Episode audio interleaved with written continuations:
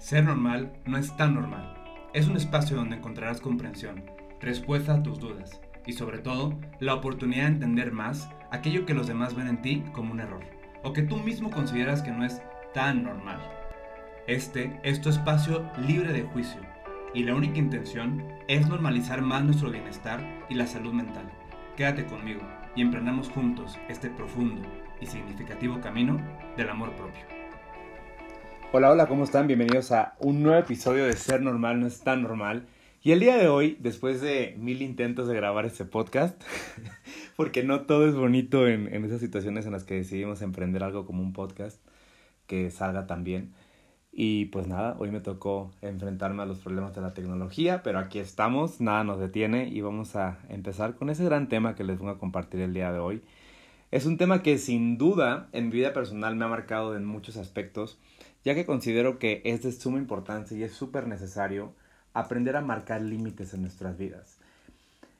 Ciertamente, em, el marcar límites parte de una asertividad, es decir, de saber comunicar qué es lo que sentimos, del saber eh, comunicar de la manera correcta, de la manera indicada, esas situaciones que no nos hacen tan bien, que ciertamente nos confrontan, que nos mueven, que nos hacen experimentar situaciones con personas que no nos ayudan. Y es por eso que hoy quiero compartirte, desde mi experiencia también y como desde lo que yo he, podido experimentar en el trabajo con mis pacientes, de los frutos de marcar límites. Y es por eso que me gustaría como empezar que, hablen, que hablemos o platiquemos un poquito de esto de, de marcar límites, ¿verdad? En nuestras vidas. Que ciertamente puede ser un parteaguas para nuestra estabilidad emocional y para nuestra salud mental. ¿Por qué? Hay situaciones en nuestras vidas que nos generan malestar y somos seres que estamos hechos para convivir, para estar en constante relación con el entorno, con las personas que tenemos cerca a nuestro alrededor. Y esto mismo tiene implicaciones en, la convivencia con los demás que no siempre son agradables. El que no es siempre tan grato el saber que la forma en la que comunicas, en la forma en la que interactuamos, le puede generar conflicto, nos puede generar conflicto eh, de las personas ciertas, ciertas acciones. Es por eso que me gustaría que partamos de el saber qué es un límite, ¿ok? ¿Qué es marcar un límite? Yo puedo compartirles que el, saber marcar un límite para mí es el saber comunicar con asertividad lo que necesitamos o queremos, o aquellas cosas que no nos hacen bien y que necesitamos transmitirle a las otras personas. Para esto es de suma importancia identificar varios puntos y hoy te quiero dejar con dos grandes ideas y cada, cada, cada, cada una de esas ideas van a tener tres puntos principales. Quiero partir contándote que hace unos años tuve la, la, gran fortuna de vivir una experiencia que se llama colaboración, ser colaborador, que es como dar un año de tu vida al servicio, a la, a la acción social, llamémoslo así. Y me tocó pues convivir con 43 hermanos, que hoy son mis hermanos, que los quiero mucho, que les mando un saludo, que espero que estén escuchando esto, y que ciertamente eh, esto, un grupito de ellos hoy por hoy son de mis amigos cercanos, pero en su momento, en ese, hace unos, que fue hace unos 5 años ya casi, yo no sabía marcar límites, yo no sabía comunicar mis necesidades afectivas, yo no sabía cómo decirle a las personas que lo que hacían me afectaba o me lastimaba o que simplemente no era la forma en la que me gustaría que se conviviera conmigo. Y esto me llevó a tener grandes problemas, híjole. No me, no me jacto, eh, pero hace unos años yo era una persona, la verdad, insoportable. O sea, llegué a tener problemas por estar discutiendo puntos de vista que pues ni siquiera deberían estar en, en, en discusión, porque cada punto de vista es válido. No supe yo tampoco cómo expresar que había actitudes que me lastimaban, que me hacían sentir mal. Y evidentemente Aquí no se trata de echar la bolita y ver quién tenía culpas. El tema estaba en mí. A mí había situaciones que me generaban conflicto, que yo no había resuelto en mi vida, que yo no había madurado, que yo no había identificado, que tenía que trabajar y que tenía que transformar en mí. Entonces, esto me llevó a que la manera de marcar límites para mí, que no fue marcar límites, no fue hacer berrinches, pilarme con la gente. Y recuerdo perfecto una convivencia que tuvimos durante ese año, eh, durante el año, en varios momentos nos reuníamos y me acuerdo perfecto, fue en, en, un lugar en Chapala, en el lago de Chapala, en Guadalajara.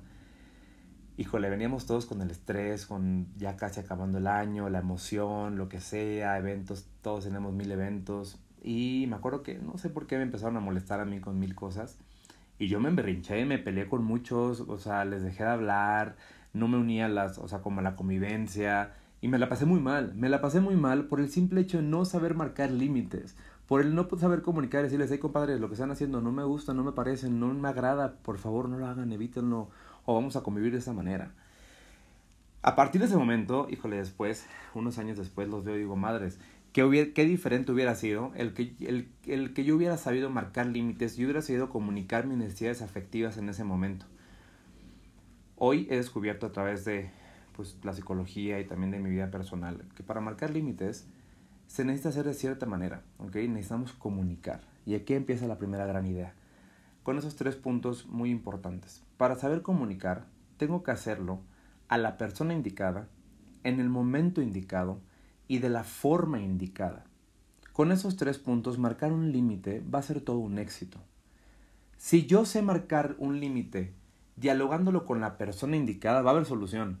Si yo me voy a quejar de que alguien me dijo, me hizo, lo que sea, me estoy quejando, no estoy contribuyendo a la solución del problema, no estoy yendo con la persona que me generó esa situación y por lo tanto no va a haber una conclusión satisfactoria para mi bienestar. Y lo único que estoy haciendo es actuar desde la soberbia o desde el egoísmo. Es por eso que el primer punto que te quiero compartir, que para marcar un límite hay que hacerlo con la persona indicada, ir a la persona indicada. En el momento indicado, para mí en mi vida personal, yo no lo puedo hacer eh, yo no puedo marcar límites cuando estoy enojado, cuando soy muy feliz. Eh, porque ciertamente también cuando somos muy felices hay que marcar límites, no solamente en situaciones eh, conflictivas en nuestra vida. Cuando yo soy muy enojado, cuando yo estoy muy efusivo, de hecho, no me gusta marcar límites porque lo, lo hago desde el enojo o desde esta efusividad que me hace, si la persona recibe bien lo que le comunico, como quitarle valor a mi emoción y no está bien tampoco. Es por eso que también yo he buscado que para marcar límites siempre lo hago en otros momentos, en situaciones en cuando ya no cuando ya la emoción ha pasado, cuando ya no estoy tan enojado, cuando ya no estoy tan eufórico y puedo comunicar de manera concreta y específica lo que sentí, lo que pasó. Y la otra, el otro punto es de la forma indicada. ¿De qué me sirve gritar? ¿De qué me sirve hacer berrinches? ¿De qué me sirve reclamar? Ya, ya pasó la situación, ya no hay solución, ya, ya, ya la solución viene en, en la manera en la que la afrontemos de aquí en adelante llegar gritando, mentando madres, haciendo berrinches o lo que sea, creo yo que no es la manera y te puedo decir con la certeza, a no equivocarme de que este, este no es el camino correcto. ¿ok? Entonces, para saber comunicar con asertividad, te quiero invitar a que siempre identifiques que para marcar un límite tienes que hacerlo con la persona indicada, en el momento indicado y de la forma indicada. Aquí va a radicar el éxito del, del, del marcar un límite. Y siempre, para marcar un límite, te quiero dejar como unas ideas que a mí me sirven muchísimo, que ese es la, la segunda, el segundo punto, con estos tres puntos también principales que te quiero dejar de esta segunda parte, que es que para marcar un límite, siempre tengo que comunicar qué situación es la que quiero dejar en claro, qué me hizo sentir esta situación y qué solución propongo, ¿ok? Por ejemplo, yo no puedo ir a a decir qué sentí sin explicar la situación tampoco entonces. Oye, fíjate que esta, la vez que estuvimos platicando y me levantaste la voz y me dijiste que lo que yo sentía no era importante, me hizo sentir evidentemente pues mal, me hizo sentir triste porque creí que no te importaba lo, como yo me sentía o lo que estaba pasando en mi vida. La próxima vez que lo hagas, me voy a retirar para evitar que yo te conteste de una forma inadecuada y nos lleguemos a pelear. Cuando yo hago esto, soy capaz de transmitirle a la otra persona lo que sentí ante la situación y qué solución propongo si se llegara a volver a repetir una situación similar. ¿Ok?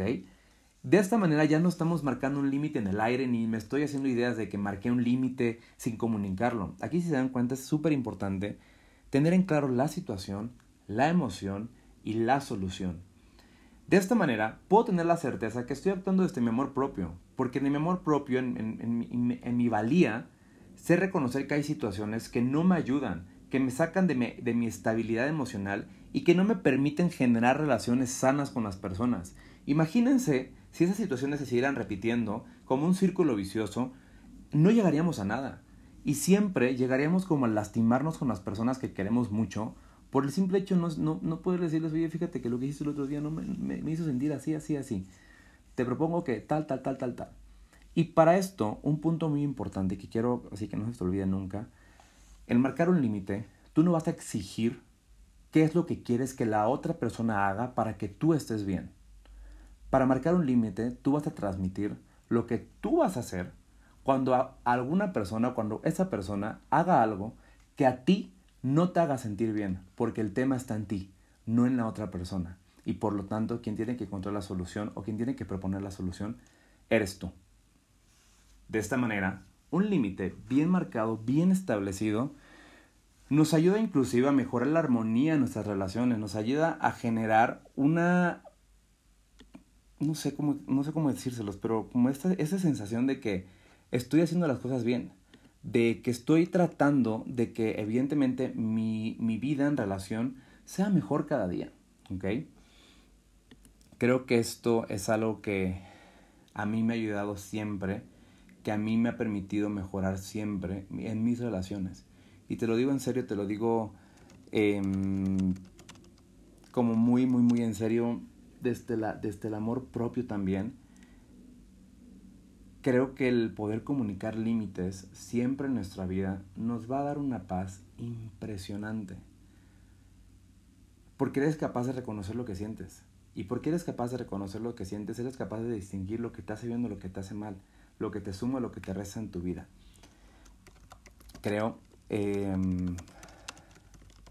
que darnos cuenta de esas situaciones en nuestra vida va a ser siempre para progresar en nuestras relaciones, en nuestra cotidianidad y también en esas situaciones que a veces no nos sentimos tan cómodos.